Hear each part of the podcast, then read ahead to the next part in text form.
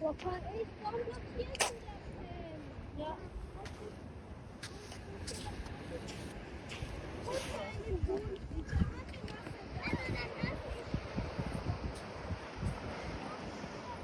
Sehr schön.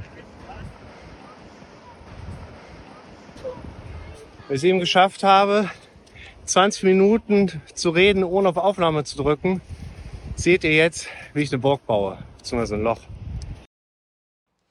In einem Video hatte ich das Thema Konfrontation mal angesprochen. Darauf hatten sich dann Claudia und Sarah mal mit einem Kommentar gemeldet. Unter anderem, ihr schreibt ja wirklich viel. Claudia hatte geschrieben, sie versucht das Konzept der Videos oder in diesem einen Video das so richtig zu verstehen, dass Konfrontation bedeutet, die Dinge, die man glaubt nicht machen zu können, also zum Beispiel Arbeiten, Haushalt etc. pp., trotzdem zu tun und die auftretenden Symptome nicht negativ zu bewerten. Das ist ihre Frage. Hier sind Chips, da zwei Frösche und ein Brombeer. Das hört sich nach einem sehr guten Essen an.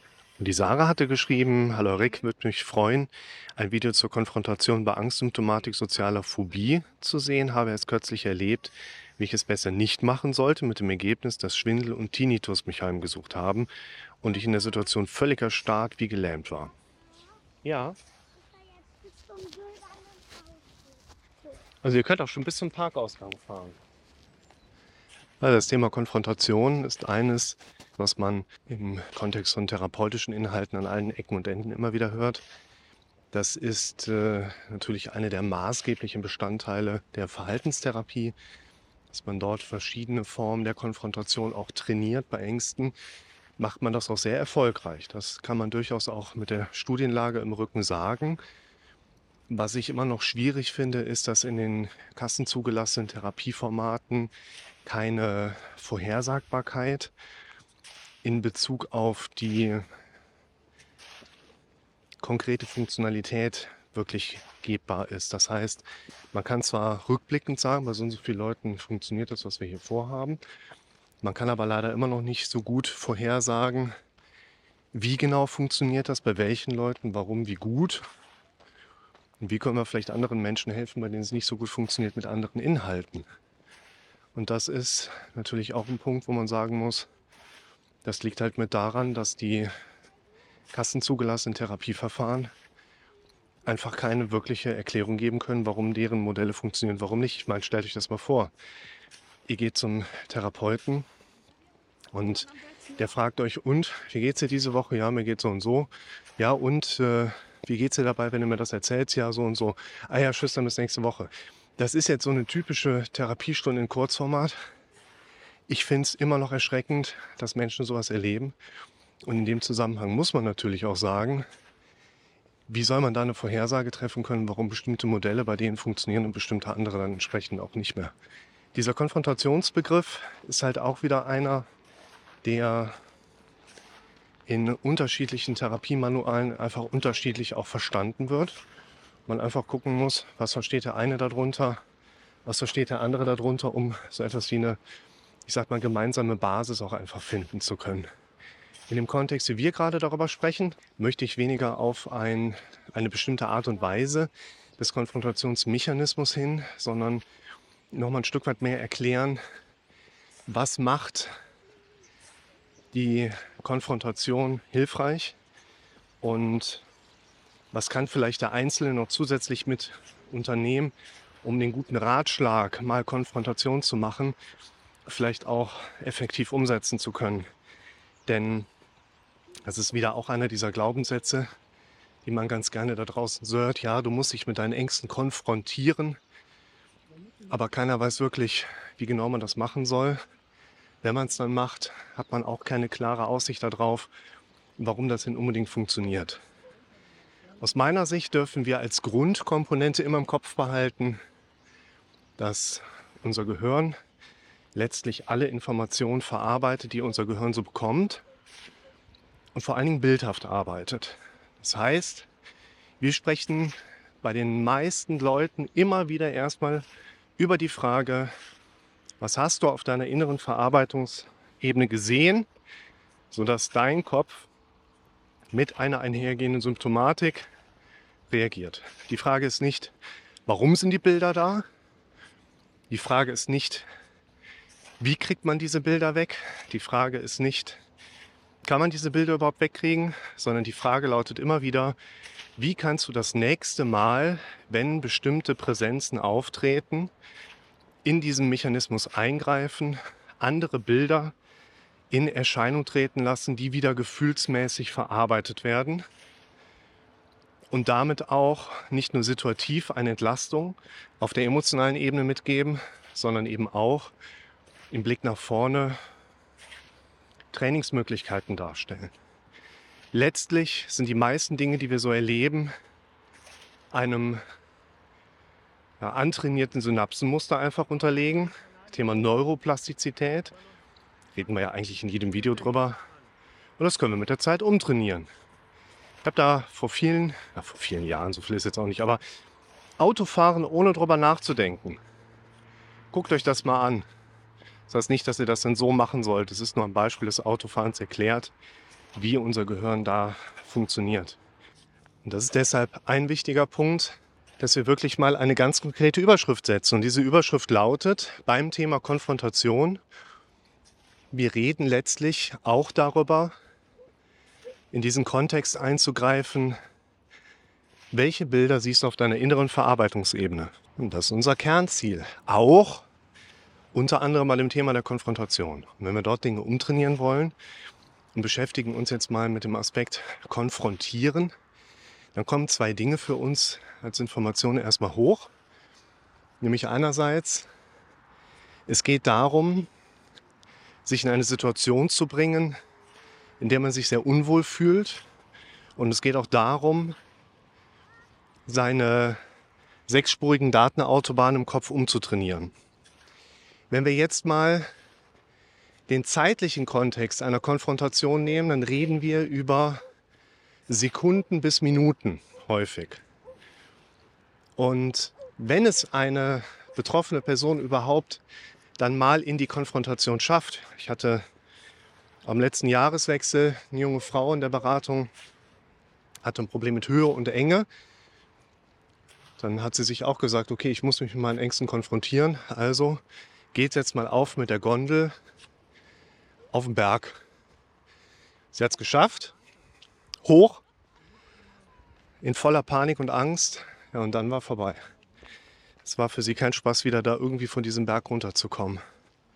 Und das ist ein Punkt, wo ich mit den Leuten, wenn es darum geht, dass die wirklich mal so, ja, ich will Konfrontationstherapie machen, okay, dann arbeiten wir auf die Konfrontation hin. Das heißt, wir nehmen uns Zeit, um im Vorfeld einer möglichen Konfrontationssituation das Gehirn immer wieder mit Informationen zu, ja, nicht konfrontieren, sich begegnen zu lassen, sagen wir mal so ich arbeite Tag für Tag immer mal wieder quasi wie mit dem Wecker, wie mit, ja, fast schon im Fitnessstudio darauf hin, dass ich mir bestimmte Gedanken mache, die ansonsten stets mit angstauslösenden Kontexten stark verbunden sind. Und arbeite mich dann langsam in diese Richtung. Und in diesem Vorarbeitungsmodus, wenn zum Beispiel jemand wirklich sagt, okay, ich will auf diesen Berg, ich will da hochklettern. Hatte ich jetzt Tage noch Kontakt zu einem netten Klienten, der sagte, er will sich herausfordern, er will die Challenge annehmen, auf die Zugspitze zu klettern. Konfrontationstherapie würde für mich bedeuten, es geht nicht darum, sich mit dem Aufstieg zu konfrontieren. Es geht nicht darum, sich damit zu konfrontieren, so ich gehe jetzt in Rewe und kaufe ein. Konfrontation bedeutet nicht so und setze mich jetzt ins Auto und fahre Autobahn. Das ist vielleicht ein noch besseres Beispiel.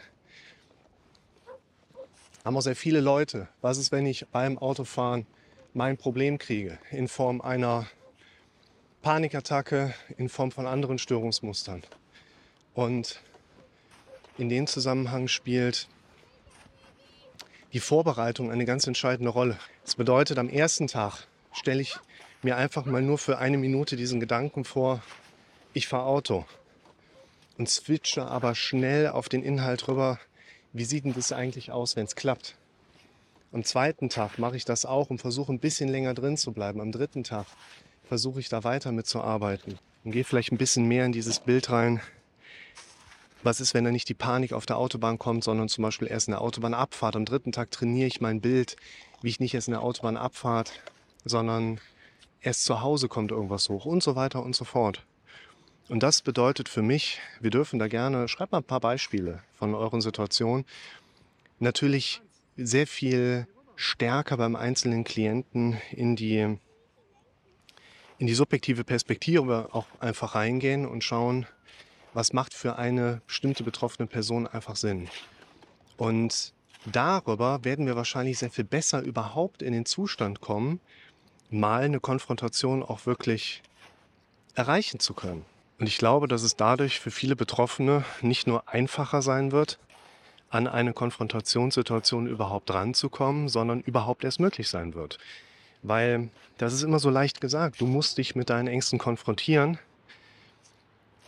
Ich glaube, dass wir über ein solches, wie gesagt, natürlich individuell anpassbares Herangehen viel eher mal an eine wirkliche Konfrontationssituation herankommen können als wir einfach nur diesem Rat folgen, nee, du musst dich mit deinen Ängsten konfrontieren. Wenn dann jemand erfolgreich mal eine solche Konfrontationssituation geschafft hat, macht es natürlich auch Sinn, in einem nächsten Schritt zu konkretisieren, was genau hast du geschafft, wie hast du es gemacht, dass du es geschafft hast. Das heißt, wir gehen in Bezug auf eine Konfrontationssituation in einen Sicherungsprozess rein und versuchen uns unsere Leistung, unseren Erfolg ganz bewusst zu machen um uns vor Augen führen zu können, wir haben da etwas ganz Bestimmtes geschafft, weil wir uns darum gekümmert haben, weil wir uns vorbereitet haben. Wir sind effektiv, weil wir uns um Dinge gekümmert haben.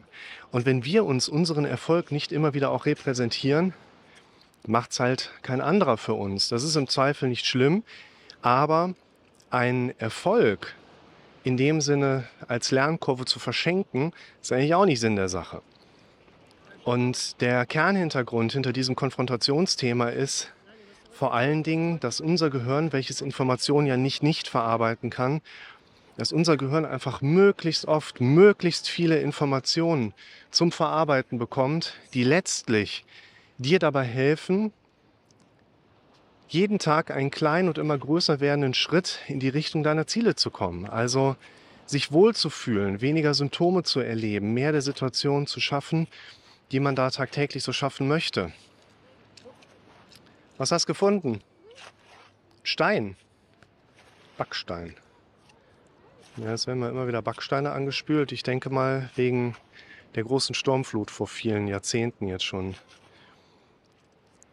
Worüber wir also sprechen, ist, dass Konfrontation letztlich dir dabei helfen kann, einen Lernweg zu gestalten, wo dein Gehirn mehr und mehr verarbeitbare Informationen einfach bekommt. Wo sei da? Hier. Und wir letztlich bei dem Punkt sind, wir sind eigentlich nichts anderes als die Bilder, die wir Tag ein, Tag ausdenken. Ja, es wird ein paar Leute geben, die jetzt sagen, ich habe aber keine Bilder im Kopf, ich bin blind oder keine Ahnung was. Wir reden ja nicht von, das, was ich jetzt sage, ist auf jeden zu 100 Prozent genauso übertragbar. Das, was ich jetzt sage, ist die meisten Menschen sehr gut übertragbar. Das, was wir thematisieren, hat damit zu tun, dass die meisten Menschen ein emotionales Produkt der Bilder darstellen, die sie jeweils erleben. Und wir wollen lernen, dort mehr einzugreifen. Und jetzt nimm dir nur mal die Idee raus, die du immer wieder empfohlen bekommen hast. Naja, du musst dich halt mal mit deinen Ängsten konfrontieren. Was können wir denn da erwarten, was passiert? Was genau soll denn da eigentlich entstehen, wenn wir dann mal es geschafft haben, etwas zu machen, wo wir uns sonst immer sehr stark vorgefürchtet haben. Unser Gehirn kann nicht nicht verarbeiten, stimmt, aber eine einmalige Konfrontation, die dann vielleicht geklappt hat, führt nicht zu einem Lernprozess, von dem wir erwarten können, dass er für uns auch dauerhaft wirklich erfolgreich funktioniert. Das heißt, wir dürfen hier versuchen, ein hohes Maß an Effektivität mit reinzubringen. Und wir sind hier letztlich auch bei dem Thema Ziele. Wie können wir lernen, Ziele ja, vernünftig zu beschreiben, Ziele für uns auch in einem funktionierenden Maß mit einzubringen. Schau dir mal das Video dazu an, wie wir Ziele vernünftig definieren können. Da kommen einige Faktoren zusammen, Da gehe ich bei der Zieldefinition auf einige Kriterien ein, die wir beachten dürfen, wenn wir Ziele definieren, formulieren. Und das hört sich erstmal immer so kompliziert, komplex an. Bei diesem Bild geht es letztlich auch nur darum, dass wir gute Bilder im Kopf haben. Wenn du eine Konfrontation erlebst, die für dich funktioniert, müsste das eigentlich daran messbar sein oder bemessbar sein, dass du dauerhaft gute Bilder im Kopf hast. Das heißt, das ist so eine Art Qualitätsmaß, Qualitätsmesskriterium. Eine Konfrontation war erfolgreich, wenn du danach dauerhaft andere Bilder im Kopf hast. Dauerhaft andere Bilder im Kopf zu haben, ist aber ein Lerneffekt, der dadurch kommt, wir glauben an das, was wir am häufigsten gehört haben, gesehen haben, erlebt haben.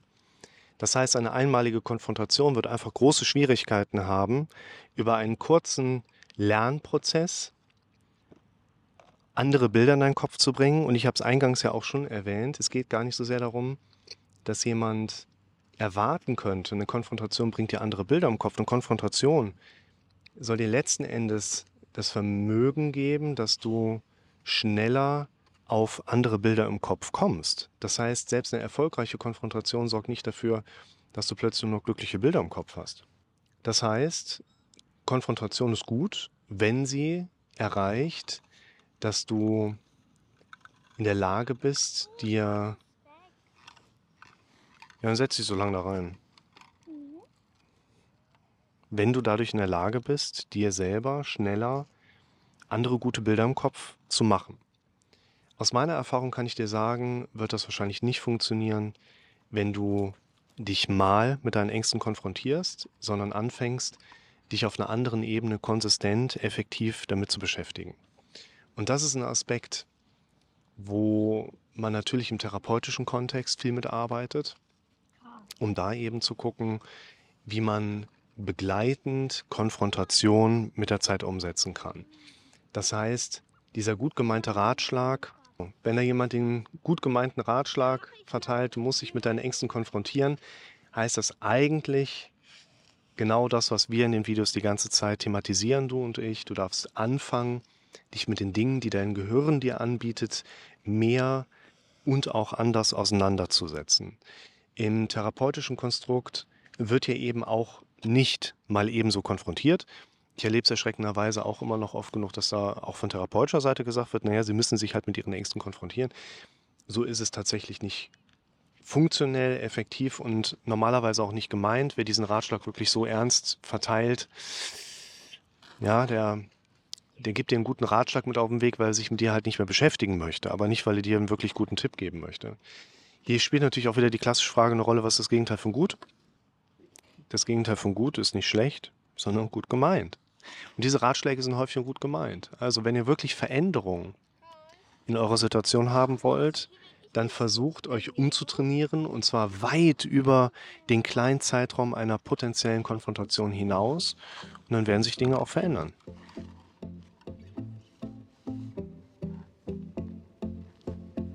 Baust du da? Kinder bauen sich eine Chill-Lounge. Sehr gut.